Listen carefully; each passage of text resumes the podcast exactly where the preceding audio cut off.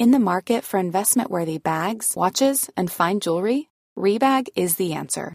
Rebag is a luxury resale platform where each piece is carefully inspected by experts to ensure quality and authenticity. Use Rebag to buy and sell finds from the world's top brands, including Louis Vuitton, Chanel, and Cartier. Head to Rebag.com and get up to 15% off your first purchase as a member with code REBAGNEW. Shop today at Rebag.com. That's R E B A G.com. And use promo code REBAGNEW for up to 15% off your first purchase as a member.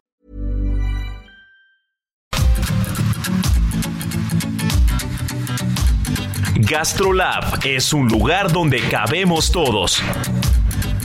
Aquí encontrarás historia, recetas, producto, materia prima, vinos y un sinfín de cosas que a todos interesa, ya que con cocina y vino se aprende en el camino. Déjate llevar por el chef Israel Arechiga a un mundo delicioso. GastroLab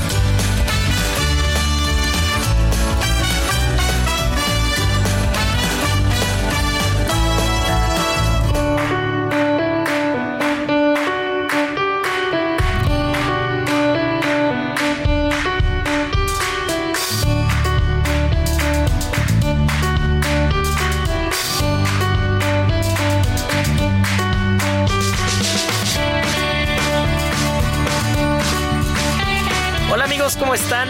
Ya empezó GastroLab, están escuchando muy bien. Mi querida Miriam Lira, ya estamos en la cabina. Qué rico es estar aquí, estar platicando, estar echando el chisme y sobre todo porque es fin de semana, es la una de la tarde en punto y se va a poner muy bueno el programa de hoy porque tenemos que platicar un poco de binómico, tenemos que platicar de cómo nos fue por allá en Andalucía, en España, tenemos que platicar de uno de los, de los nuevos valores de la cocina mexicana, uno de los nuevos chefs que vino y tomó las páginas de Gastrolab.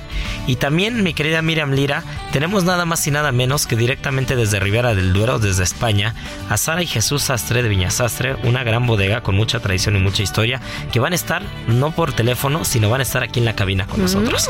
Así que no se nos despeguen porque el programa se va a poner buenísimo.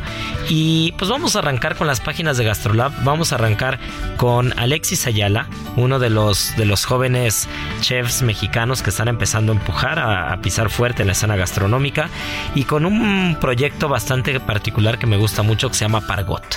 Así es, Isra. Eh, qué felicidad estar aquí en cabina, de saludarlos este fin de semana. Ya después de, de todas las festividades de Día de Muertos, venimos con todos renovados, eh, encantados de presentarles lo que fueron las páginas de Gastrolab este, este viernes. Y justo tenemos en portada, a, como ya lo decías, a uno de los chefs que vienen pisando fuerte, que están trabajando duro por, por, por hacer nuevas propuestas gastronómicas. Y pues es el chef Alexis Ayala, que tiene dos proyectos importantes en Ciudad de México, específicamente en la colonia Roma.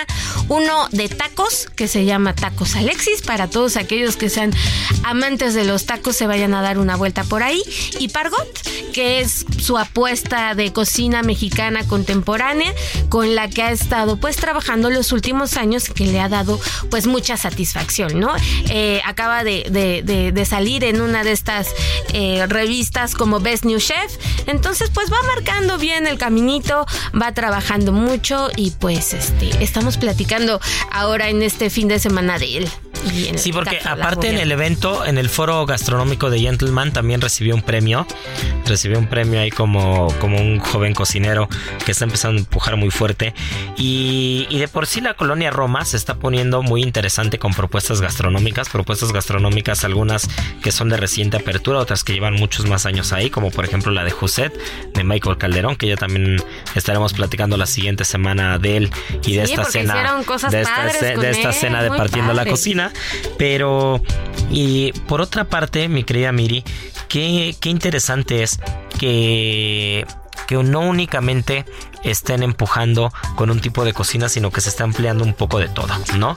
Y en el caso de Pargot es cocina mexicana con influencia mediterránea. Y eso es muy interesante porque no nos tenemos que poner el traje de, de superhéroes o el traje de únicamente vamos a hacer un tipo de cocina, únicamente vamos a hacer cocina prehispánica, únicamente podemos hacer cocina española y, y estamos cerrados. Las fronteras ya no existen gastronómicamente hablando. El mundo ha avanzado de una manera muy bonita en cuanto a la cocina se refiere. Y qué interesante que haya productos, que haya técnica, que, que el mar Mediterráneo se mezcle con la cocina mexicana, es algo que a nosotros nos encanta. Y, por ejemplo, si vas a Pargot, ¿qué no te puedes perder?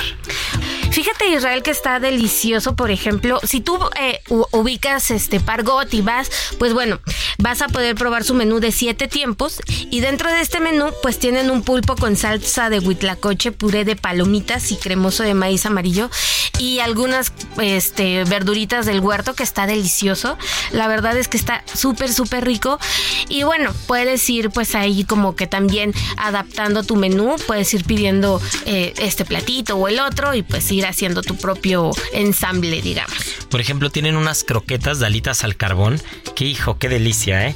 Y también tienen por ahí un risotto, un risotto bastante particular porque recordemos que el risotto pues es un plato de origen italiano, pero se hace con una jaiba adobada. Entonces, ahí es donde te das cuenta de cómo conviven cocinas de otras fronteras y de otros lugares. Así es, o por ejemplo también el quebe crudo de pescado con salsa xo de chapulín, jocoque y aguacate. Ese también es un imperdible, de verdad que si se dan una vuelta, eh, les va a sorprender su, cocina. Además, el lugar es chiquititito. Entonces, pues si ven, entran ahorita al Instagram y si ven un poquito la oferta y las fotografías, pues parece como más elaboradito. Parece que tal vez esta cocina se, se elaboró en, en un gran espacio. Y la verdad es que hay cinco o seis cocineros en un espacio pequeñito. Y la coordinación y, y la forma en la que trabajan tan ordenada, pues también destaca mucho, ¿no? Tienen apenas hay algunas mesitas y demás, entonces pues destacable también. Y al ladito, justo al ladito de Pargot, pues los tacos Alexis también, para quien busque una oferta mucho más casual, mucho más relajada, por belly, este, diversas preparaciones, pues también ahí pueden ir a degustar rico pues habrá que darnos una vuelta. No lo podemos dejar en el tintero. Habrá que, habrá que ir a probar los tacos. Yo los tacos no, no he tenido la oportunidad de echármelos, pero ya saben que somos unos amantes empedernidos del taco. Y, y es que en este país, ¿cómo podemos dejar de lado eso? Sí, sí, sí, claro que sí. Y también conocer un poquito más de la historia del chef. Si seguramente van, él les podrá decir de primera mano, pues quién es, de dónde vinieron sus influencias. Él estuvo este, en disfrutar en España, por ejemplo. Estuvo también algún tiempo con con Enrique Olvera, en Puyol. Entonces, pues trae también buena escuela para que vayamos este, conociéndolo un poquito más. Pues así será. Y hablando de fronteras, eh, pues mi querida Miri Gastrolab estuvo con todo, el Heraldo de México, porque recordemos que también Gastrolab acaba de abrir su división de España, Gastrolab España, tanto Península como Panorama como Gastrolab España. Importantísimo. Y, y, estuvimos participando y cubriendo en particular un evento que, que el año pasado tuvimos oportunidad de nuestros micrófonos de entrevistar a Alberto de Paz, el director del Festival Binómico, pero este año no solo lo tuvimos que entrevistar, sino lo hicimos en directo, nos fuimos al festival, tuvimos una plática de mestizaje gastronómico, de cómo las culturas en la cocina de los restaurantes, en las propuestas gastronómicas, que hicimos en conjunto con un gran chef que ya lo vamos a traer a México, ya estamos con fechas, ya estamos con fechas eh, nada más para cuadrar el viaje y organizarlo, pero Binómico, para quien nos esté escuchando y dice de qué están hablando estos cuates ahora, Binómico es un festival que se hace por tercer año consecutivo en la ciudad eh, de Huelva, en Andalucía, en España, es decir, el sur, el mero sur de España. Y, Huelva es una, una, una, un pequeño poblado que se, que se caracteriza por tener una materia prima de primera calidad, ¿no? Que tiene la gamba de Huelva, que es una cosa espectacular, el jamón ibérico de Jabugo, tienen cosas muy, muy, muy ricas. Y, y es el tercer año consecutivo en el que se organiza este festival de los países iberoamericanos, que no es latinoamericanos, sino es iberoamericanos que incluyen a España y Portugal. ¿no? Es la península ibérica más toda la parte de Latinoamérica. Y, bueno, los países de habla hispana, por supuesto, son, son los protagonistas de este festival, en el que tuvimos la oportunidad de pertenecer durante este año con el país invitado de Colombia. Y, la verdad es que es interesantísimo, Miri, cómo las culturas se van permeando, como las historias de la gastronomía, cuando tú escuchas desde un ángulo, desde otro, siempre se unen, siempre se conectan y al final el hilo conductor es la mesa, el producto, la hoguera, eh, el carbón, la materia prima, eso es el hilo conductor de todo. No importa si está hablando o está exponiendo a alguien que viene de Colombia, alguien que viene de Perú, alguien que viene de Argentina o alguien que está ahí mismo en España y que está hablando de su tipo de cocina.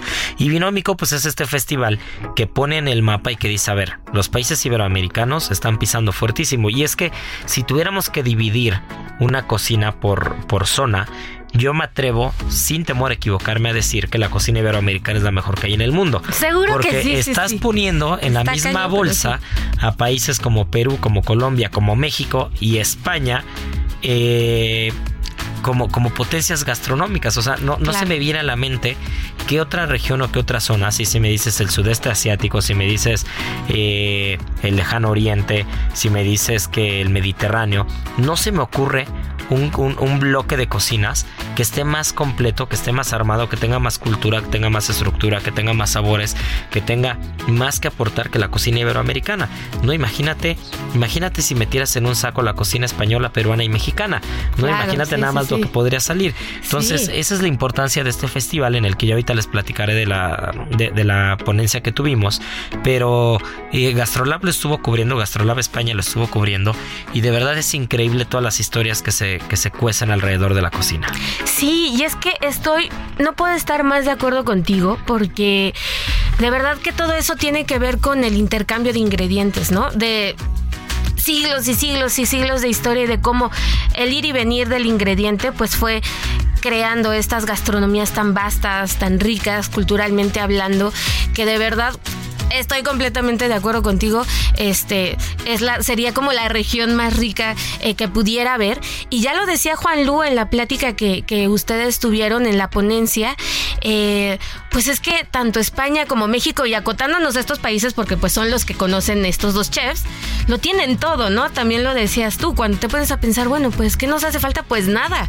O sea, tanto España como México tienen una capacidad para cosechar ingredientes, para crear, para mezclar este técnicas que de verdad que, que en el, en el lugar que te pares vas a encontrar algo muy rico y, y, de dónde sacar muchísima historia gastronómica y muchísima técnica también, ¿no? Mucho de dónde aprender. Porque aparte tenemos desde los, desde los dos diferentes ángulos de, de la historia, eh, ellos, y lo, decía yo en la plática, no, esto no es una historia sobre conquistadores y conquistados, ¿no? Eh, pero ellos desde antes de esta expedición que justo parte de Huelva, ese es ahí es donde se une todo. ¿Por qué el Festival Binómico se hace en Huelva? Bueno, pues porque es el punto de partida de las expediciones de Cristóbal Colón, ¿no? Entonces ahí está el puerto de Palos y, y esta nao y dos carabelas, porque no fueron tres carabelas, fue una nao y dos carabelas, que salen hacia esta tierra inexplorada, que ellos creían que, pues como lo hemos platicado aquí anteriormente iban a, iban a las Indias, pero realmente pues descubren un continente nuevo o, se encuentran con un continente nuevo, pues a partir de ahí tenemos dos ángulos totalmente, totalmente diferentes, ¿no? ¿Cómo era la cocina prehispánica? en toda Latinoamérica, en toda esta zona, Mesoamérica, en las Antillas, en las islas, cómo era esta cocina y cómo también se transforma la cocina española y la cocina ibérica de la península antes y después de esta, de esta expedición o de estos viajes, ¿no? Entonces, solamente hay que pensar, por ejemplo, en, los, en el jitomate. Y es que eso de, no habría cocina española sin ello, ¿no? De eso trataba parte de la plática que teníamos Juanlu, eh, chef jerezano con una estrella Michelin, que, tuve la oportunidad de tener la ponencia en conjunto con él y que ya lo tendremos en Ceru muy pronto como invitado. Y de eso trataba la plática, ¿no? Porque decíamos, a ver, ¿cómo ves tú, cómo abordas tú la cocina mexicana antes de la llegada de los españoles, como un chef mexicano que hace cocina española en México. Claro. ¿No?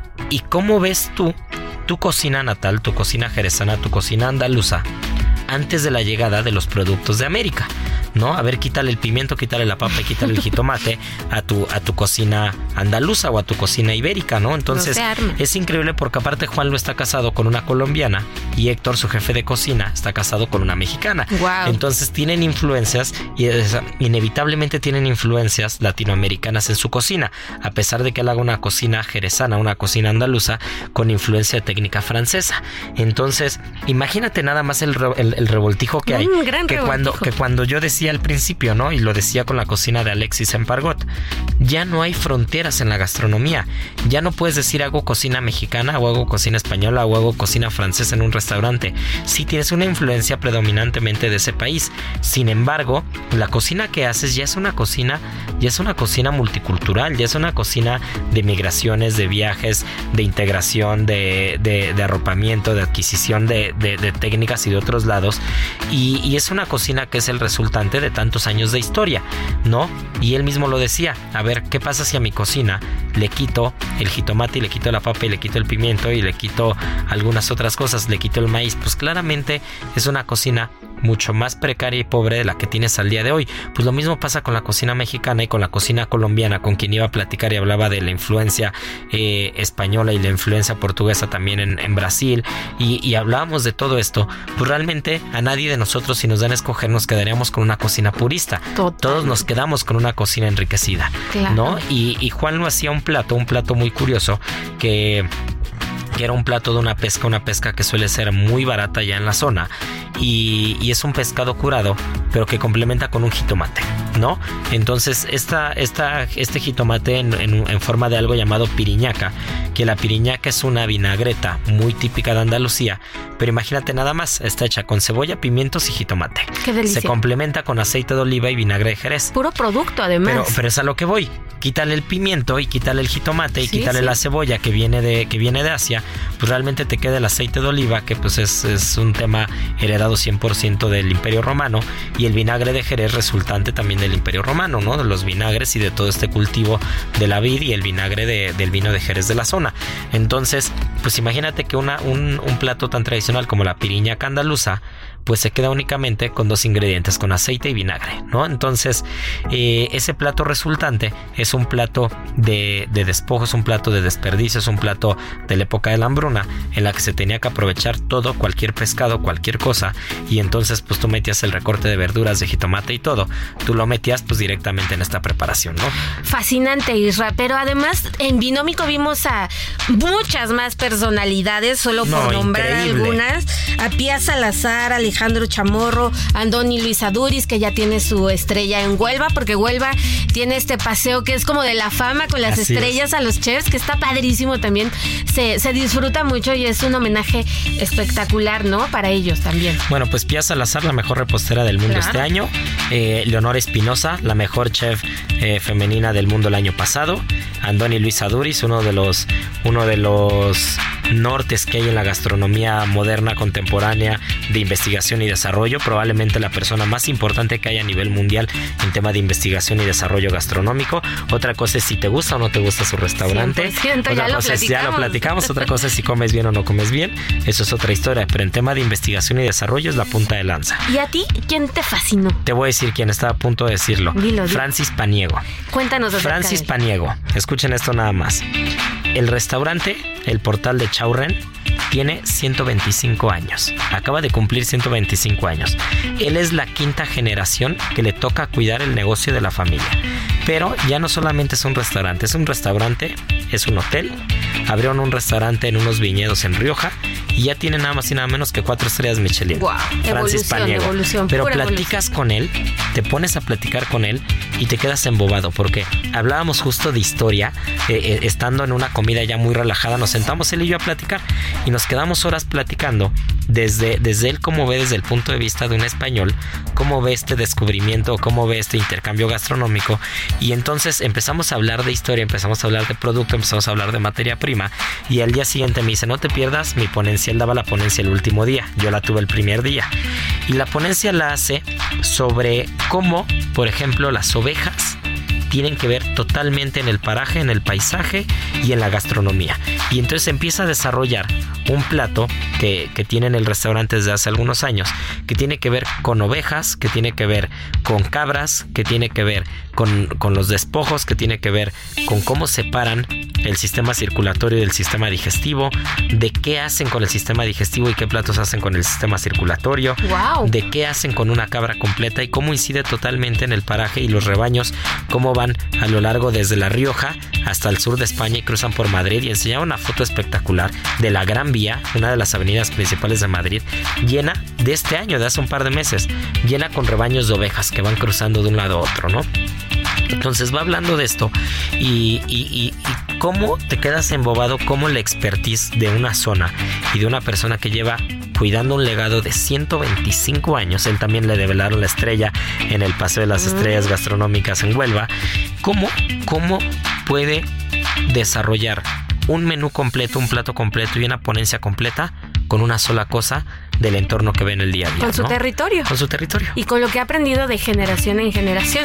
Vamos a tenerlo muy en la mira, Francis Paniego. También vendrá Ceru el siguiente año. Ah, no, bueno, justo te iba a decir, pásame eso, su teléfono. Eso fuimos a hacer.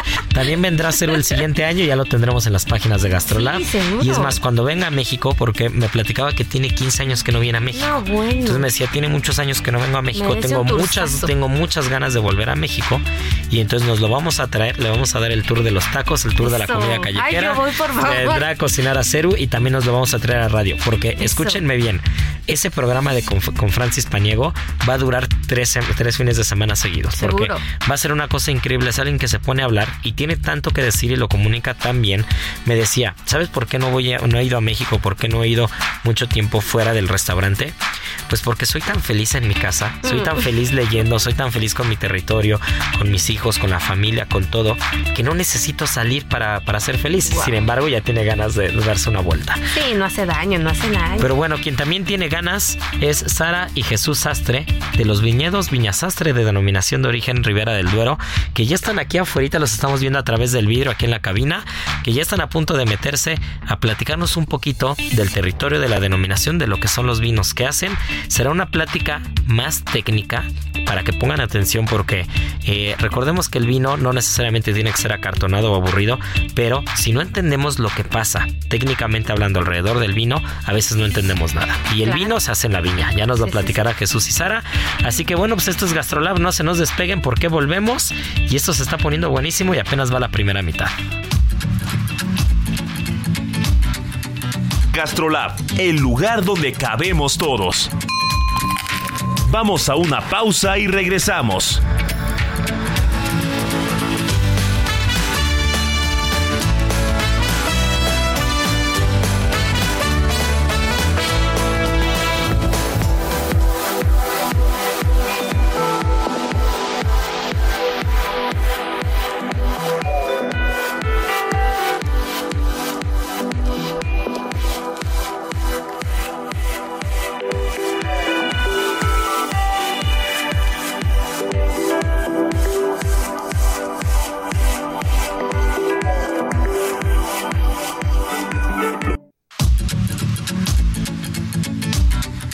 GastroLab, el lugar donde cabemos todos.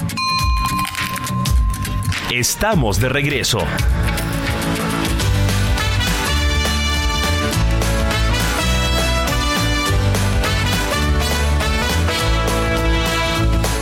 ¿Sabías que puedes hacer nutritivas galletas de calabaza?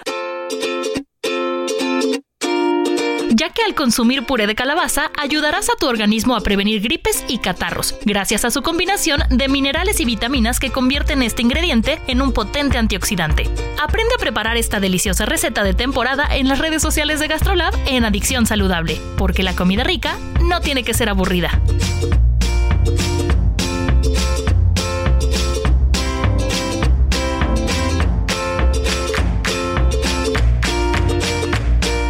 GastroLab.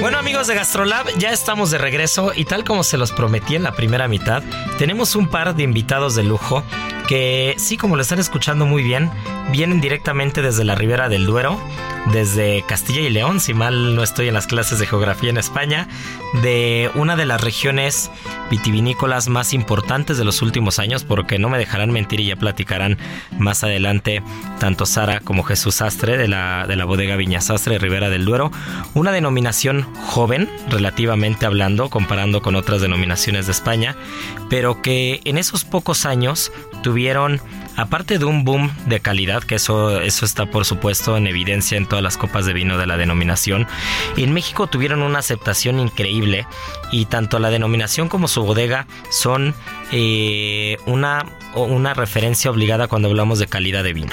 Entonces, eh, Sandra Jesús, sastre de la bodega Viña Sastre Rivera del Duero, gracias por aceptar venir a la cabina, porque sabemos que tienen que volar más tarde y van corriendo un poquitín, pero qué gusto tenerlos aquí y para quien nos está escuchando, ¿qué es la Ribera del Ever catch yourself eating the same flavorless dinner three days in a row? Dreaming of something better? Well, HelloFresh is your guilt-free dream come true, baby. It's me, Kiki Palmer. Let's wake up those taste buds with hot, juicy pecan crusted chicken or garlic butter shrimp scampi. Mm. Hello Fresh. Stop dreaming of all the delicious possibilities and dig in at HelloFresh.com. Let's get this dinner party started.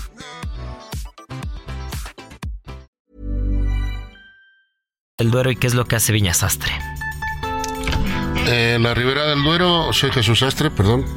Eh, la Ribera del Duero, como, como bien acabas de comentar, es, es un rincón muy agradecido y afamado en todo el mundo debido a su situación geográfica pues eh, salen unos vinos de máxima calidad como, como se están reconociendo en muchísimos sitios y se nos abren muchas puertas eh, precisamente por eso. Es un rincón a una altitud elevada desde Castilla y León, que a través del río Duero, que discurre cuatro provincias, que son Soria, Segovia, Burgos y Valladolid, nosotros nos encontramos en la provincia de más, de más viñedo, que es, que es Burgos, sur de Burgos, a 90 kilómetros de la, de la capital, y nos encontramos a una altitud de unos 850 metros, porque la Ribera del Duero, digamos que varía desde la parte más baja de Valladolid, que sería unos 680 o 700 metros, hasta las zonas más altas de Soria, que son 950 metros, pasando por distintos suelos a través del río Duero. Y para quien nos está escuchando, Sara, eh, tú como una persona joven, como la nueva generación, ¿no? De, de, de de consumidores y como esta nueva generación que hace que el vino, que refleja que el vino no tiene que ser cuadrado, no tiene que ser aburrido, no tiene que ser eh, una cosa de la que tengamos que huir en los restaurantes o con el sommelier. ¿Qué crees que es lo que hace que tanto la Ribera del Duero como sus vinos en Viñasastre hayan tenido tanta aceptación en México y haya gustado tanto aquí al paladar mexicano? Bueno, eh, partimos de que somos una bodega muy tradicional sí que apostamos por eh, los avances tecnológicos, pero siempre con unas raíces eh, muy, muy firmes a la tierra. Eh, entonces yo creo que esa mm, tradición el mercado mexicano la, acepta muy bien y, y, y la defiende. Entonces... Tuve, tuve oportunidad de estar el año pasado en la bodega Recuerdo que, fue creo que la primera bodega que visitamos en este viaje que hicimos con la denominación, que el año pasado para quien nos está escuchando eh, les, estuve, les estuve platicando de todos, estos, de todos estos recorridos que estuvimos haciendo. Pero creo que hay algo que, en la Ribera del Duero es muy evidente y es que el vino se hace en la viña. ¿correcto? Que para quien nos está escuchando, ¿cuál es el proceso o, cómo se tiene que cuidar esa viña para que el resultado sea eh, de esta manera tan impecable en la que se logra con, los vinos que hacen.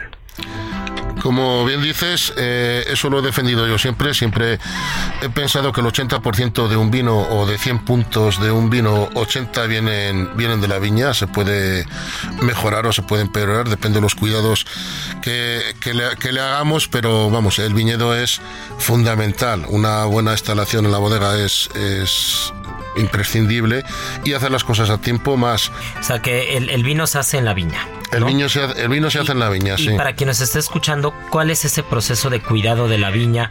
¿Qué es lo que hacen que, que, que, que, qué es lo que hacen que logra que el resultado en la copa sea tan impecable? Pues mira, nosotros eh, partimos de que no utilizamos levaduras seleccionadas en la elaboración, con lo cual tenemos que tener un máximo de cuidado en el viñedo de, no agredirle con ningún tipo de producto químico. Bien digamos, eh, eh, desde el principio a través de los abonos nunca podemos utilizar abonos químicos, siempre tiene que ser abonos orgánicos, abonos ecológicos. esto no quiere decir que tengamos que estar precisamente metidos en la agricultura ecológica, pero sí utilizar productos ecológicos o lo más naturales posible eh, es fundamental por el tema de, prevenir nuestras propias levaduras, porque si no sería un imposibilismo, cada, cada año saldrían los vinos de una forma. Eh, también podemos prescindir de herbicidas, puesto que allí se necesita una muy buena mecanización en el suelo para cuidar la, el poco agua que tenemos, porque la verdad es que nos llueve francamente poco, que es un problema en cuanto a coger kilos, pero es una virtud en cuanto a no tener enfermedades, porque ya sabéis que el agua y los ambientes húmedos son los que más enfermedades traen, enfermedades eh, endémicas como haya el oidio, pues cuando llueve mucho es más fácil que se desarrollen, pero es una enfermedad preventiva muy fácil con productos naturales como es el azufre. El mildiu es una enfermedad que carecemos de ella, que viene allá cada 20 años. No, yo, yo solamente, yo tengo 57 años, solamente he conocido un año mildiu, que fue en el año 88, y la verdad que aquello parecía, eh, parecía París, estaba todos los días lloviendo. y no me extraña que vengan enfermedades. Claro, eh, tenemos una gran ventaja con las zonas de lluvia a tener una pluviometría máxima de 400 litros. Entonces es muy fácil trabajar allá con productos naturales y hacer un vino por lo más ecológico, lo más natural posible. Y hablando de naturaleza, Sara, el cambio climático, ¿cómo ha afectado al, a los viñedos? ¿Cómo ha afectado al resultado? Si, es evidente, no es evidente. Yo he tenido oportunidad de estar en algunas, en algunas regiones vitivinícolas del mundo, tanto Francia como España, y he tenido quien me dice que ha afectado para mal y también hay, que, hay, quien me ha dicho, pues ha afectado para bien porque evidentemente el tema de la humedad, el tema de, los hongos o lo que puede pasar antes de, la vendimia o la cosecha, pues se ven beneficiados o se ven afectados. En el caso de ustedes, ¿cómo lo han visto? Bueno, esta pregunta te la podría resolver mejor mi papá porque tiene más trayectoria en cuanto a las vendimias de nuestra bodega, pero lo que sí que podemos decir es que se han adelantado y mucho pero bueno, te dejo que la completes. Eh, mira, yo nací en el, en el 1966, no os voy a decir mi cumpleaños porque no quiero regalos. pero bueno, eh, sí que lo voy a decir porque yo nací el 25 de octubre, ¿vale? Estaban, estaban vendimiando. Ahora es muy difícil que se esté vendimiando en el 25 de octubre. Mi padre nació en el 32, el 24 de octubre y se estaba vendimiando. Y allá dicen que se podía alargar la vendimia incluso hasta los Santos, el 1 de noviembre. Y este año, por ejemplo, nosotros hemos empezado la vendimia el 14 de septiembre con un poquito de uva blanca y hemos terminado el 29 de septiembre. Ha sido una vendimia un poquito igual más larga que otros años porque hubo un día de lluvia, pero sí es verdad, lo que sí ha favorecido no ha favorecido a la calidad del vino, bueno, yo creo que estamos en una zona que estábamos un poco en streaming, ¿no? Porque conseguir coger uvas en España a 850 metros de altitud con las heladas que hay allá, eh, claro, aquí no conocéis el hielo, en nuestra zona caen hasta 15 grados centígrados bajo cero.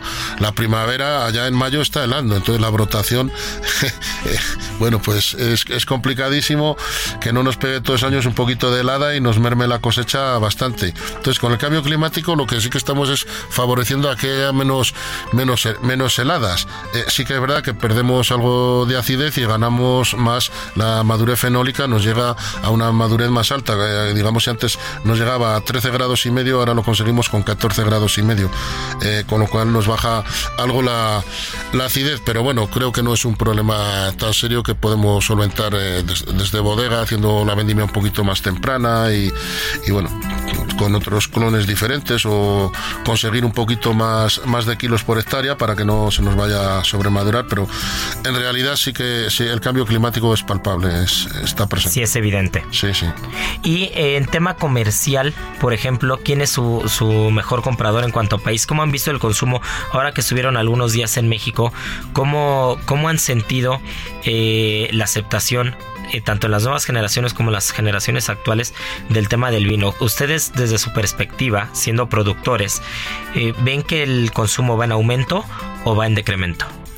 Sí, eh, es más, yo apuesto mucho por todo Centroamérica, no solamente México. México, por supuestísimo, siempre hemos hecho una apuesta fuerte y es un mercado muy a tener en cuenta por nosotros. O sea, sería de los primeros mercados que queremos llegar a, primar y a tener muy, muy presentes porque eh, no hemos venido para bajar aquí las ventas, sino para intentar incluso eh, dejarlas más, más consolidadas eh, y no abrir nuevos mercados porque aquí nos sentimos eh, muy queridos y muy apreciados por, por, toda la gente. Bueno, no me cabe ninguna duda que, que ya era así y, visto en, vivo y en directo más. O sea, es, es alucinante el aprecio y el gusto por los vinos de nuestra tierra, por la gente de acá. Venimos, hemos estado una semana en República Dominicana y nos hemos encontrado el mismo tipo de, de cariño, de gente de aceptación, valoran mucho nuestro producto. Igual vas a otros mercados que, bueno, pues está muy de moda Rivera, lo tienen y nada más, ¿no? Eres, eres uno más. Pero en el caso de México, República o Centroamérica, la verdad es que estamos súper a gustos y es un colchón para nosotros muy, muy favorable. ¿Hacen vino blanco? Sí. A ver, cuéntanos un poquito el vino blanco porque eh, sabemos que tiene pocos años que se están poniendo, que se están poniendo, ustedes me corregirán si no, el albillo mayor, ¿no? Que se está poniendo muy, muy de moda en la zona de Ribera del Duero cuando era una, una denominación que siempre habíamos tenido en el imaginario colectivo como de tintos, ¿correcto? Pero ¿qué hay con ese blanco? Eh, bueno, lo primero deciros que nuestro blanco no es de albillo. Ah, eso es interesantísimo. Con nuestro blanco estamos fuera de la denominación de ah. origen porque la variedad que tenemos nosotros desde, eh, desde siempre es eh, Jaén castellano. Nosotros allí lo conocemos como una uva que se llama Jaén castellano. viene también del pirulés, eh, y hay gente que dice que es como un estilo a una Cayetana Blanca, un Calagraño, Malvasía Riojana. Bueno, estamos por ver y determinar cuál exactamente es nuestra uva. Hemos hecho un estudio de la madera este, este año. Entonces, pues bueno, eh, nosotros toda la uva que tenemos blanca está recogida entre 60 años de edad del viñedo y 100. Eh, es, son son cepas localizadas en los viñedos de uvas tintas. No tenemos parcelas de uva blanca. Ah, eso está muy interesante. Está, digamos, salpicada la uva blanca a, través de todo el terreno. Sí, las vendimias son muy laboriosas porque tenemos que saltar con las cuadrillas para vendimiar eh, 10 mm, cepas en una parcela, 20 en otra, 40 en otra. Pero bueno, eso nos da más complejidad a los vinos. Es un vino blanco que no se puede comparar con el resto de los blancos porque somos la única bodega que elabora esta variedad al 100%. El nombre se llama Flavus. Hacemos dos diferentes elaboraciones. Flavus en depósito de acero inoxidable, trabajo sobre Elías, que eso lo veníamos haciendo desde el año 99. Eh, Perdón, pausa, para quien no esté escuchando. ¿Qué es trabajo sobre Elías?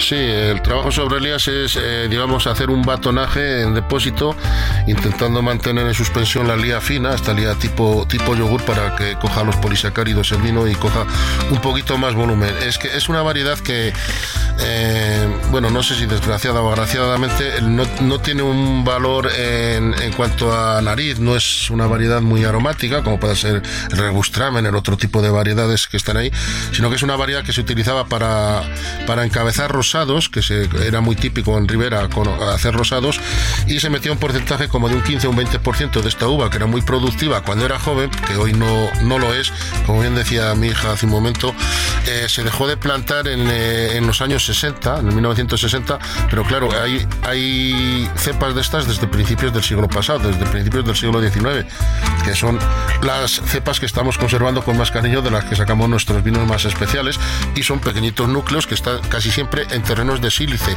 y areniscas. Y es una variedad que tarda mucho en desarrollar en, digamos, eh, en, en, botella las cualidades organolácticas más extremas eh, de, esa variedad porque tarda 7 8 años. Yo me empeñaba en no sacarle hasta el octavo año, pero bueno, el mercado nos exige que lo saquemos antes y lo sacamos al quinto año. lo guardamos cinco años en bodega embotellada. Uf. Es una uva que tiene muy buena acidez. Sí. Eso es lo que hace longevos nuestros vinos. Y el otro que se nos queda en el tintero, que es nuevo, hemos sacado ahora la, la, primera añada, ha sido 2018 y ha sido un éxito. Son poquitas botellas y numeradas, son 2.400 botellas numeradas, pero bueno, la verdad es que ha sido un éxito. No hay, no hay, no hay botellas en el mercado. Cada distribuidor nuestro tiene un pequeño cupo de ellas. Uno tendrá 10, otro 100, otro 25 botellas. Y está repartido y muy, muy apreciado por, por ellos además. Pues qué interesante. ¿eh? Ahora, yendo, yendo a la variedad tinta, ¿es 100% tempranillo lo que tienen? Eh, se podría decir que sí, a excepción de nuestro vino top, que es Pesus, que tiene eh, Merlot y Cabernet. Sí, un porcentaje muy pequeño. un porcentaje muy pequeñito, pero el resto de nuestros vinos. Prácticamente el 85, entre el 85 y el 88% es tempranillo eh, ahí en un porcentaje alto un 10 o un 12% de, de Cabernet Merlot. Ok, ahora para quien nos esté escuchando y se está imaginando eh, que esa es, la magia del radio, ¿no? Eso es, lo rico de, de, las entrevistas y las pláticas en el radio. Y ustedes pertenecen a una denominación de origen. Y la denominación de origen pone, digamos, ciertas reglas. Y esas reglas se tienen que cumplir para pertenecer a la DEO. Y si no, como el caso del vino blanco, que, que es una uva que está ahí, es, es una uva autóctona, una uva antes de que, de que existiera la denominación de origen, pues ustedes pueden elaborar el vino, evidentemente, pero sin el paraguas o sin el cobijo de la denominación de origen, ¿correcto? Sí. ¿Qué serían las particularidades o lo más eh, estas afrentas que se tienen que encontrar con el tema de la regulación de la denominación de origen? Por ejemplo, que igual el campo, el, campo te puede dar un volumen muy grande de uvas y entonces ustedes tienen que recortar tanto por calidad como por regla. Que quien, quien, quien esté escuchando y dice, a ver, la denominación de origen pone las reglas, pero ¿cómo pueden ser esas reglas? Eh, sí, bueno, no nos van a recortar en kilos porque ya están recortados, porque estamos hablando de parcelas con más de 60 años. En cada, nuestro caso. En nuestro caso, eh, donde se encuentran estas cepas blancas, pero sí es verdad que llevan ahí a la vez que el tempranillo se puso y no se ha contemplado en la ampliación de variedades blancas que solamente se ha empezado, pero era una forma de empezar con el albiño mayor, como dices, y creo que seguirán con esta variedad, el jaeno pirulés que se llama allá, reconocido eh, desde hace décadas en, Ribera del Duero. Lo que ocurre que cuando vino el registro de plantación de viñedos no se registraron esos pequeños núcleos de, plantación porque era una cosa que, va, todo, todo vale, ¿no? Y ahora si lo quieres hacer bien, pues sí que habría que eh, sacarles de esos núcleos de plantación de tempranillo Segmentar las parcelas. Eso, segmentarlo porque haya una trazabilidad, digamos, del producto, un, un, reconocimiento de que eso efectivamente está ahí. ¿no? O sea, no vale decirlo, hay, que, hay que demostrarlo. Pero pienso que el Consejo Regulador y otro tipo de organismos, y yo en concreto me estoy preocupando y molestando en que esto sea así, porque nos interesa a todos mucho. Y yo ahí no voy a perder eh, kilos, eh, digamos, a mí me sobra cupo ahí, porque las parcelas que estamos hablando nunca pasan de 3.000 kilogramos por hectárea, es así.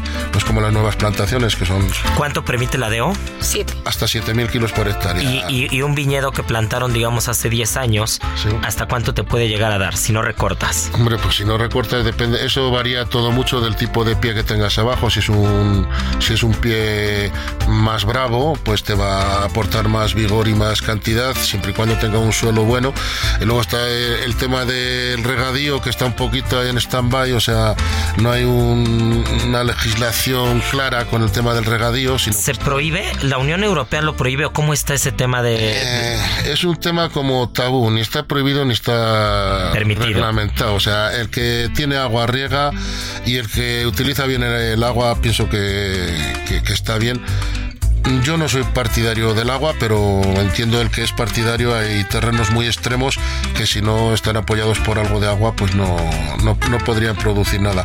Y luego hay terrenos demasiado fértiles que yo pienso que eso es el error, haberlo plantado de viña, porque o quitas la mitad de las uvas que he dado si no te irías a, a, verdaderas salvajadas de, producción. Yo Sí, a 12 mil kilos igual por hectárea, pero no con tanta calidad como un viñedo que te puede dar. Porque quien está escuchando puede decir, ¿qué, qué lógica tiene que si puedes tener 12 mil kilos o 10 mil kilos de uva, pues quieras tener menos, ¿no? Pero es, es directamente proporcional a la calidad, ¿correcto?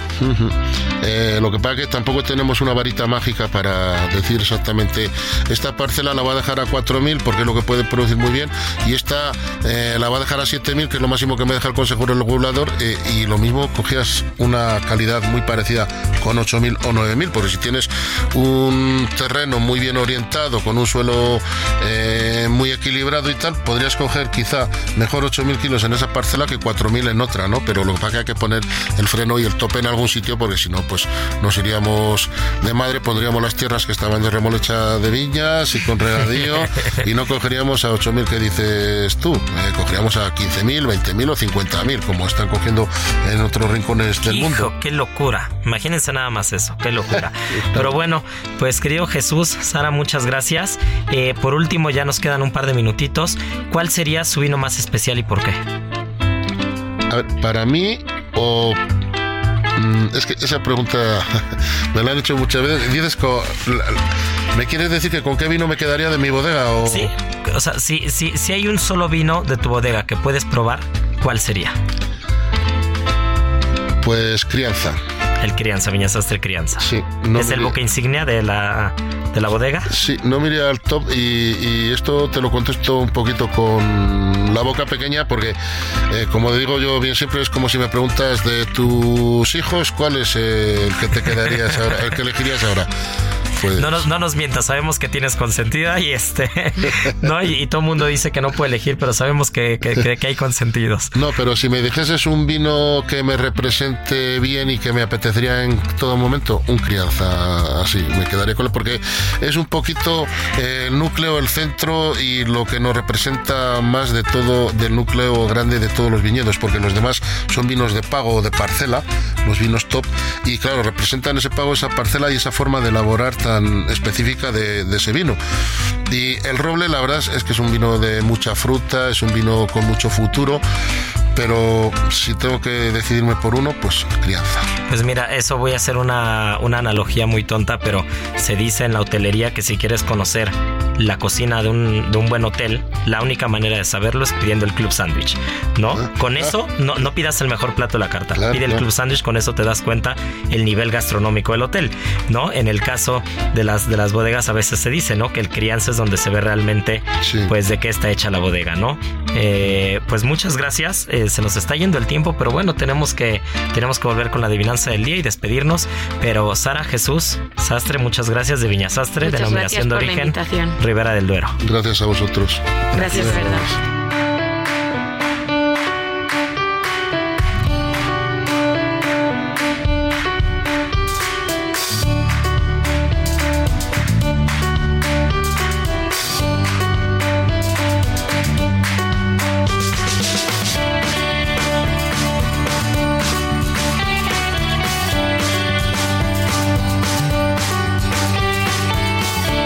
Pues como viste mi querida Miri. Fascinante. Fascinante. Fascinante. Mucho que estudiar, mucho que estudiar. Y mucho que ver alrededor.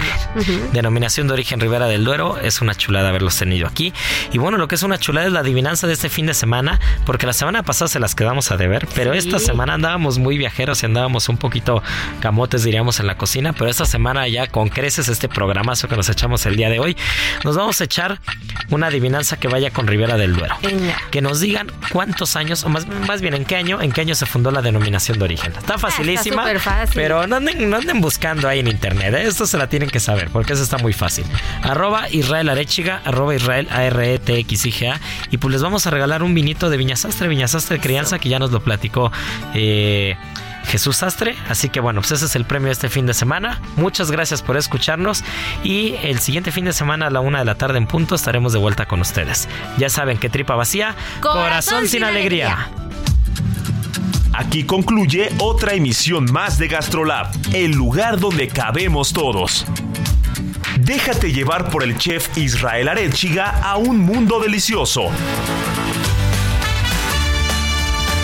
Una emisión de Heraldo Media Group.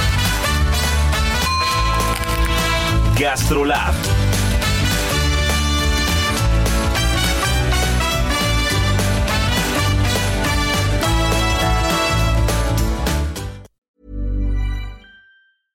Ever catch yourself eating the same flavorless dinner three days in a row? Dreaming of something better? Well, HelloFresh is your guilt-free dream come true, baby. It's me, Kiki Palmer. Let's wake up those taste buds with hot, juicy pecan-crusted chicken or garlic butter shrimp scampi. Mm. Hello Fresh. Stop dreaming of all the delicious possibilities and dig in at HelloFresh.com. Let's get this dinner party started.